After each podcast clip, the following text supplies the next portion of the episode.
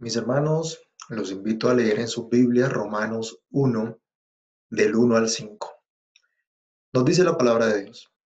Pablo, siervo de Jesucristo, llamado a ser apóstol, apartado para el Evangelio de Dios, que él había prometido antes por sus profetas en las Santas Escrituras, acerca de su Hijo, nuestro Señor Jesucristo, que era del linaje de David según la carne, que fue declarado Hijo de Dios con poder según el Espíritu de Santidad, por la resurrección de entre los muertos, y por quien recibimos la gracia y el apostolado, para la obediencia a la fe en todas las naciones por amor de su nombre, entre las cuales estáis vosotros llamados a ser de Jesucristo, a todos los que estáis en Roma, amados de Dios, llamados a ser santos, gracia y paz a vosotros, de Dios nuestro Padre y del Señor Jesucristo.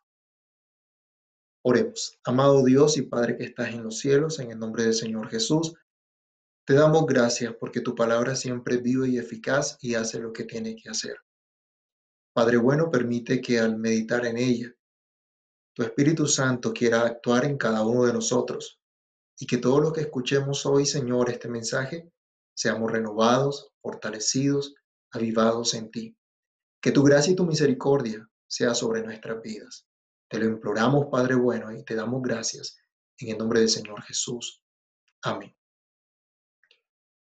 Bien, mis hermanos, en el saludo que hace el apóstol Pablo ha dicho que está al servicio del Señor Jesucristo.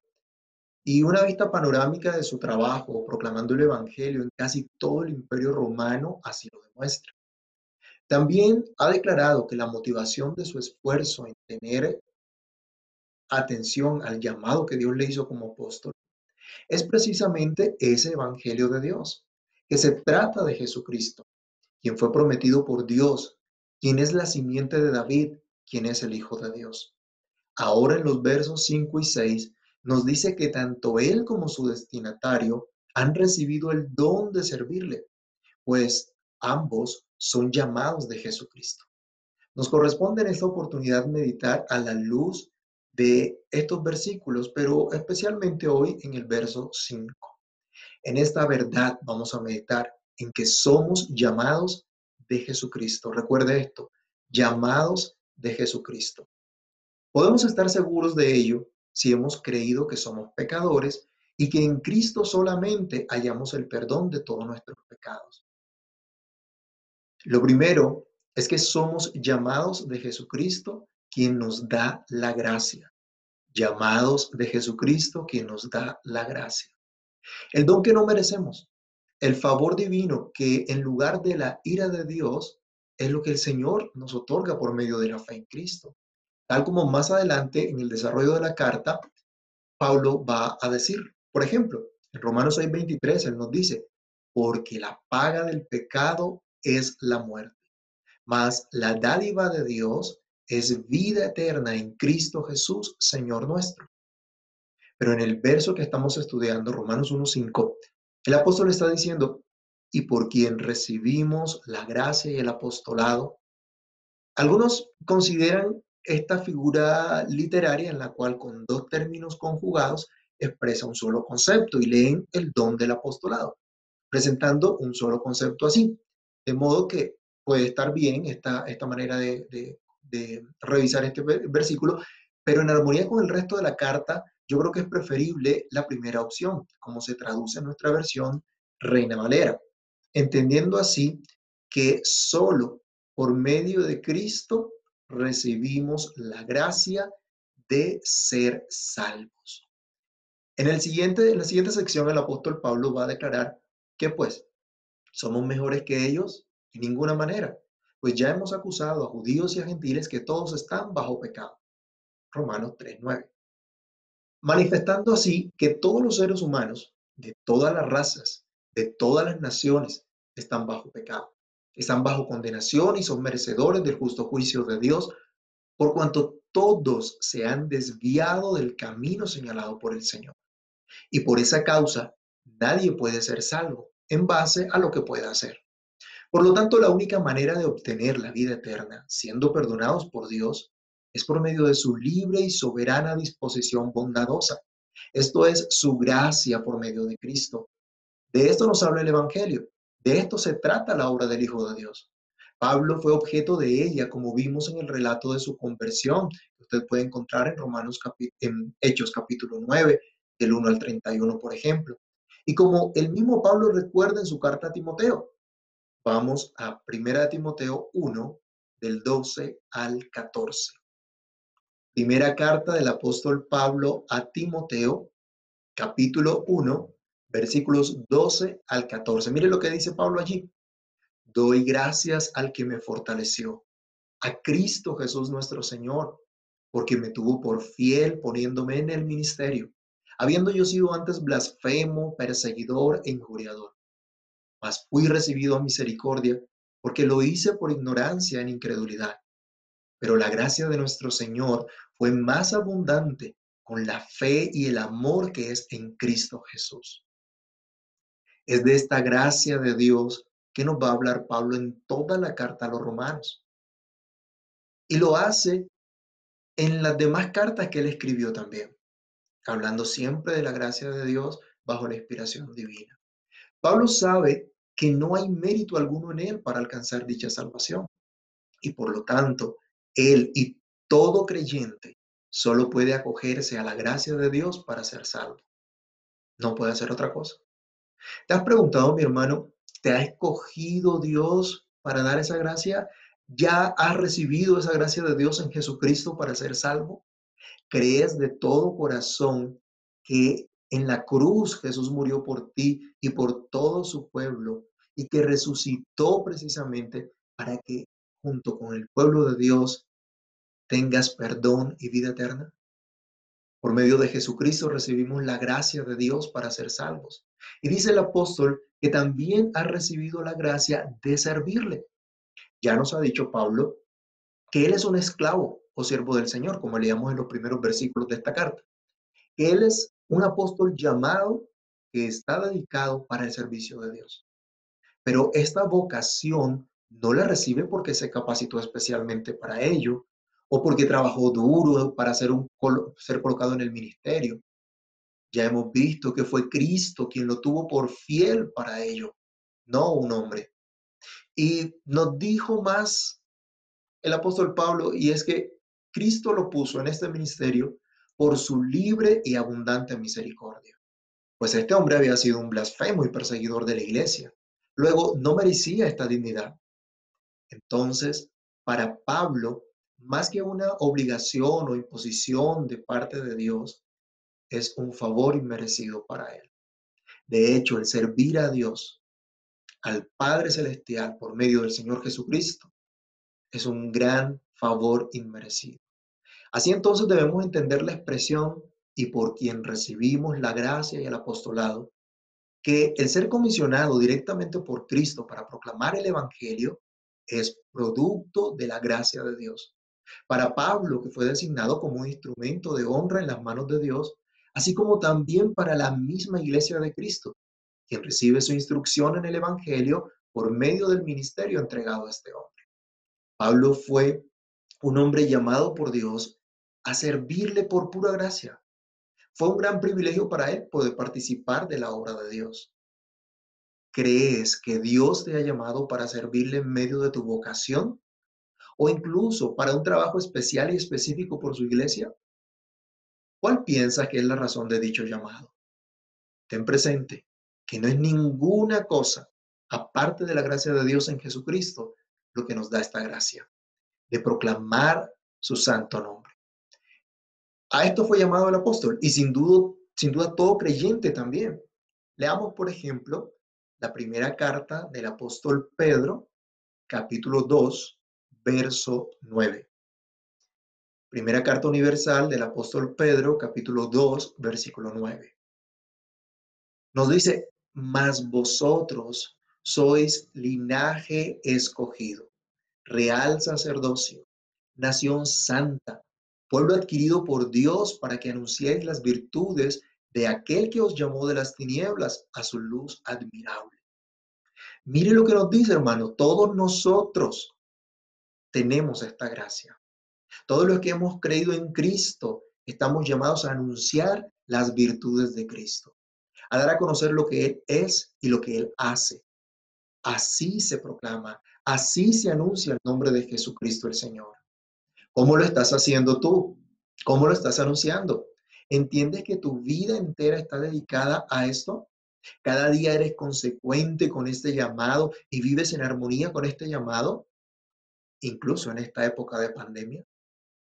Creo, hermanos, que aquí debemos pensar un momento y pedir perdón al Señor por nuestro pecado de rebelión contra Él, por nuestro menosprecio a la gracia que nos fue dada en Cristo de proclamar su nombre.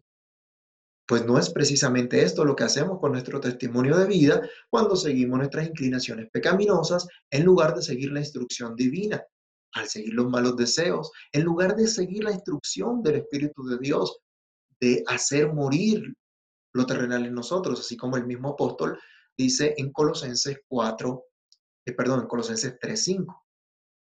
Colosenses 3.5. Él nos dice, haced morir pues lo terrenal en vosotros, fornicación, impureza, pasiones desordenadas, malos deseos y avaricia, que es idolatría. Tal vez alguno pensará que no cae en esta lista de pecados, como se menciona ahí en Colosenses, pero recuerden, los malos deseos es todo un conjunto de motivaciones que ocupan nuestra vida en lugar de lo, en el lugar que le corresponde a Dios. Llámese como lo quieran llamar. Pero que para Dios son agrupados en esta expresión malos deseos. Aunque nosotros los disfracemos a veces como buenas intenciones, que finalmente terminan gobernando nuestras vidas. De todo esto nos hablará Pablo en toda la sección amplia de la carta de los romanos, en el capítulo 1 del versículo 8 en adelante. Pero aquí él está haciendo una introducción llamando a cada creyente a reconocer que así como el apóstol Pablo, ellos han sido llamados a proclamar el nombre de Cristo. Todo creyente debe hacer esto. Y todo esto se recibe solamente por la fe en Cristo, gracias a la bondad de Dios, al favor de Dios que no merecemos, a través de nuestro Señor Jesucristo. En segundo lugar, cuando miramos el versículo 5 de este llamado a ser de Jesucristo, decimos que somos llamados de Jesucristo con propósito específico. No nos llama así porque sí, sino con un propósito específico. Y eso es lo que vemos en esta segunda parte del versículo. Volvamos a nuestro texto y veremos la segunda parte del verso 5. Dice, para la obediencia a la fe en todas las naciones por amor de su nombre. Somos llamados a la fe, somos convencidos de nuestra condición miserable de pecado para que podamos ver la gracia de Dios y correr a ella de todo corazón. Y así podamos dedicarnos en adelante a Cristo gracias a la obra del Espíritu Santo, lo que conocemos como el llamamiento eficaz. La gracia de Dios no actúa en balde, no opera sin propósito. Eso es lo que nos está diciendo aquí el apóstol Pablo. Su ministerio recibido por gracia no es sin propósito alguno. Su salvación de pura gracia no es sin propósito alguno. La proclamación de la buena noticia no es sin propósito alguno. Nuestra reunión acá no es sin propósito alguno. Somos llamados de Jesucristo. ¿Para qué? Aquí nos dice para la obediencia a la fe. La fe en Jesucristo como Señor y Salvador, la convicción y confianza en su obra a favor de su pueblo para perdonar todos sus pecados y darles vida eterna. El conocimiento, la seguridad y firmeza en seguir el camino trazado por Cristo, en seguir sus pisadas, en andar por ese camino estrecho de santidad y justicia que Él nos ha dado, y no el camino ancho de nuestros malos deseos, de nuestros malos pensamientos y acciones pecaminosas que solo pueden llevar a la perdición. Somos llamados de Jesucristo para una vida de obediencia a la fe, una vida que nos enseña a no confiar en nosotros, a no confiar en lo bueno que somos o podamos llegar a ser, sino solamente en la perfecta y toda suficiente obra de nuestro Señor Jesucristo a favor nuestro. Que no solo nos perdona y nos limpia de toda maldad, como dice allá el apóstol Juan en primera de Juan 1.9, sino que además nos capacita para conocerlo y para amar sus mandamientos, ajustando nuestra vida cada vez más a su voluntad revelada por amor y por agradecimiento a aquel que nos amó primero. Vamos a primera carta de Juan y vamos a leer del verso 1 al 6 en el capítulo 2. Primera de Juan, capítulo 2, versos 1 al 6. Miren lo que nos dice. Hijitos míos, estas cosas os escribo para que no pequéis. Y si alguno hubiere pecado, abogado tenemos para con el Padre a Jesucristo el justo. Y Él es la propiciación por nuestros pecados, y no solamente por los nuestros, sino también por los de todo el mundo. Y en esto sabemos que nosotros le conocemos si guardamos sus mandamientos. El que dice yo le conozco y no guarda sus mandamientos, el tal es mentiroso la verdad no está en él. Pero el que guarda su palabra, en este verdaderamente el amor de Dios se ha perfeccionado. Por esto sabemos que estamos en él. El que dice que permanece en él debe andar como él anduvo. Podemos decir entonces al, mostrar el apóstol que por la gracia recibimos no solo la salvación, sino también el privilegio de servir al Señor. De aquí el apóstol corta la idea que la gracia sea licencia para pecar, para hacer males y esperar que por ello vengan bienes, como él más adelante va a decir en Romanos 3.8. La fe es un regalo de Dios que produce obediencia, que produce buenas obras según Dios y no según el hombre. Recordemos lo que nos dice Efesios 2.10. Efesios 2.10. Mire lo que dice, porque somos hechura suya, creados en Cristo Jesús para buenas obras, las cuales Dios preparó de antemano para que anduviésemos en ellas. Entonces, la gracia de Dios en Cristo nos trae a la fe salvadora. Confiamos en la obra del Señor, pero esta fe hay que abrazarla. Esta fe hay que recibirla. Esta fe hay que obedecerla. Escuchamos que Cristo es nuestro Salvador, pero la obediencia a la fe implica confiar en ello de todo corazón y así se está obedeciendo a la. La fe que Cristo nos, que, Cristo nos da nos enseña a amar y guardar sus mandamientos, porque Él se entregó por nosotros para hacernos un pueblo santo, celoso de buenas obras.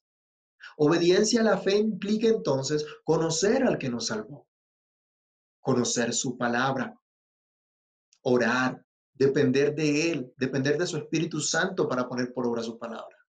Somos llamados de Jesucristo con propósito y esto es obediencia a la fe, incluso siendo gentiles.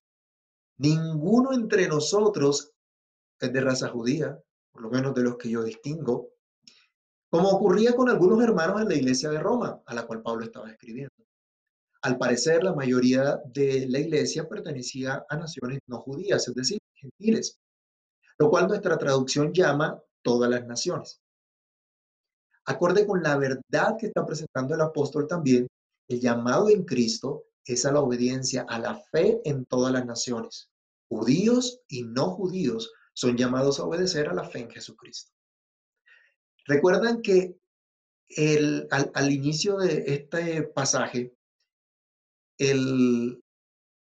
podemos encontrar que no se trata de un mero escrito teológico y doctrinal esta carta, sino que Pablo está buscando instruir en el Evangelio, haciendo un llamado a la unidad de la iglesia.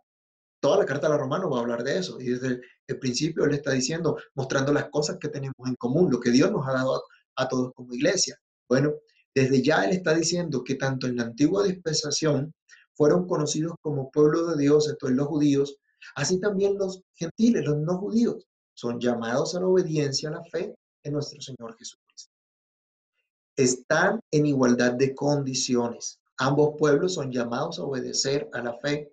Ambos dependen de la gracia de Dios para ser salvos y servirle. Ambos grupos de ambas nacionalidades distintas estaban dentro de la iglesia de Roma representados. Y Pablo le está diciendo, están en las mismas condiciones delante de Dios. Ambos estaban siendo llamados a ser de Jesucristo esposa y esposo. Ambos son llamados de Jesucristo. Ambos tienen responsabilidades de obedecer a la fe. No solo es el esposo el que tiene tal privilegio, sino también la esposa. Hijos, no solo sus padres fueron llamados a creer en Cristo y servirle, ustedes y cada miembro en particular de la iglesia son llamados también a ser de Jesucristo. No solo el pastor fue llamado por Dios para anunciar el Evangelio, ustedes, cada uno como miembro particular, también han recibido la gracia de proclamar el nombre de Cristo en donde viven, donde trabajan, en donde estudian. Ahora, por sus redes sociales, ¿no? ¿Dan a conocer el nombre de Cristo? Todos estamos en las mismas condiciones. Todos somos llamados a la obediencia a la fe en todas las naciones en su nombre. O como dice nuestra traducción, por amor de su nombre. Llamados con propósito en Jesucristo, en el nombre de nuestro Señor Jesucristo. Llamados a la obediencia, a la fe en el nombre del Señor Jesús. No se exige aquí la obediencia a un conjunto de reglas, eh, de tradiciones de una comunidad eclesiástica, sino una obediencia a la fe en el nombre del Señor Jesucristo. De modo que ninguna regla eclesiástica puede estar por encima de lo que enseñó Cristo mismo. Nada puede ligar nuestra conciencia fuera de la misma palabra de nuestro Señor y Salvador Jesucristo. Es esto lo que debemos establecer con claridad si estamos siguiendo o no. ¿A quién estamos obedeciendo? ¿A nosotros mismos? ¿A nuestras tradiciones? ¿O a Cristo?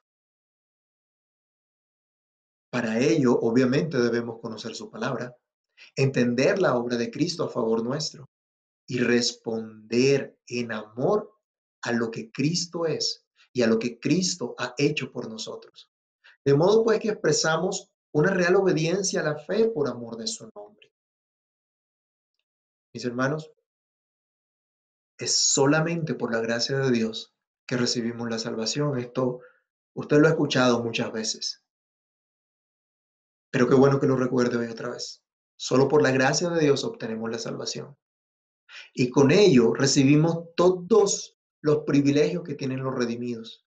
Privilegios que también se reciben por la pura misericordia de Dios.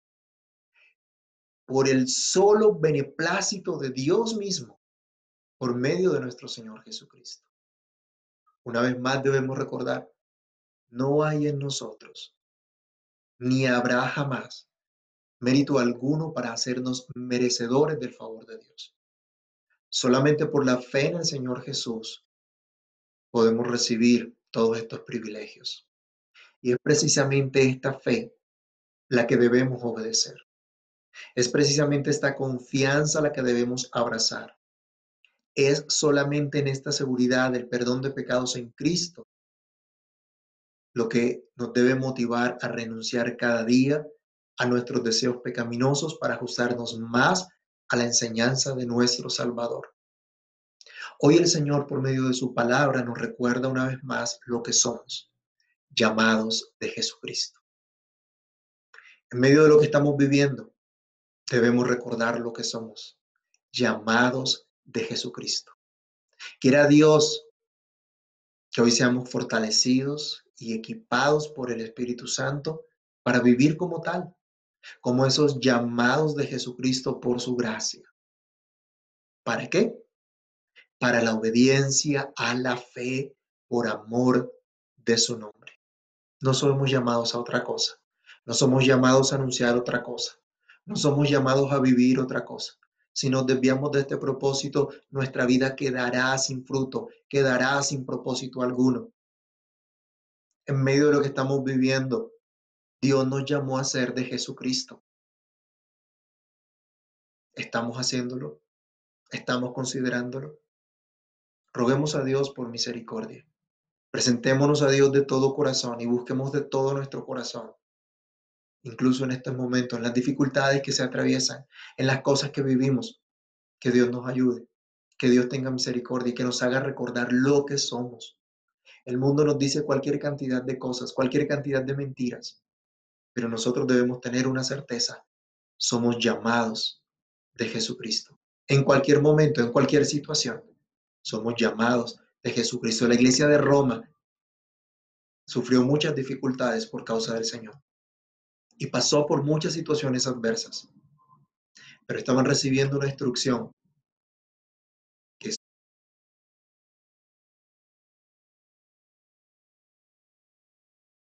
pedir al Señor que tenga misericordia y nos permita vivir como lo que somos.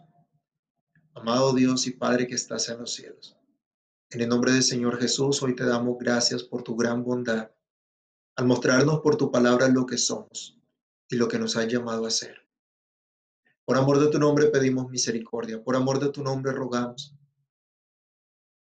Ayúdanos a entender el llamado que nos has hecho, a entender el llamado que tú nos has entregado, llamado a ser de Jesucristo.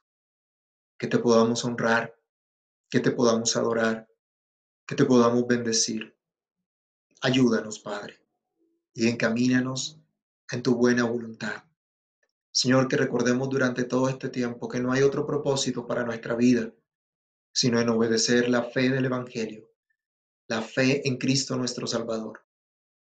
Que de una manera práctica lo podamos entender, Señor, y podamos caminar en ello, incluso en medio de la situación adversa que estamos viviendo, no solo nosotros, sino el mundo entero. En el nombre del Señor Jesús, oramos y te damos muchísimas gracias. Amén y amén. Que el Señor les bendiga, el Señor les guarde a todos mis hermanos.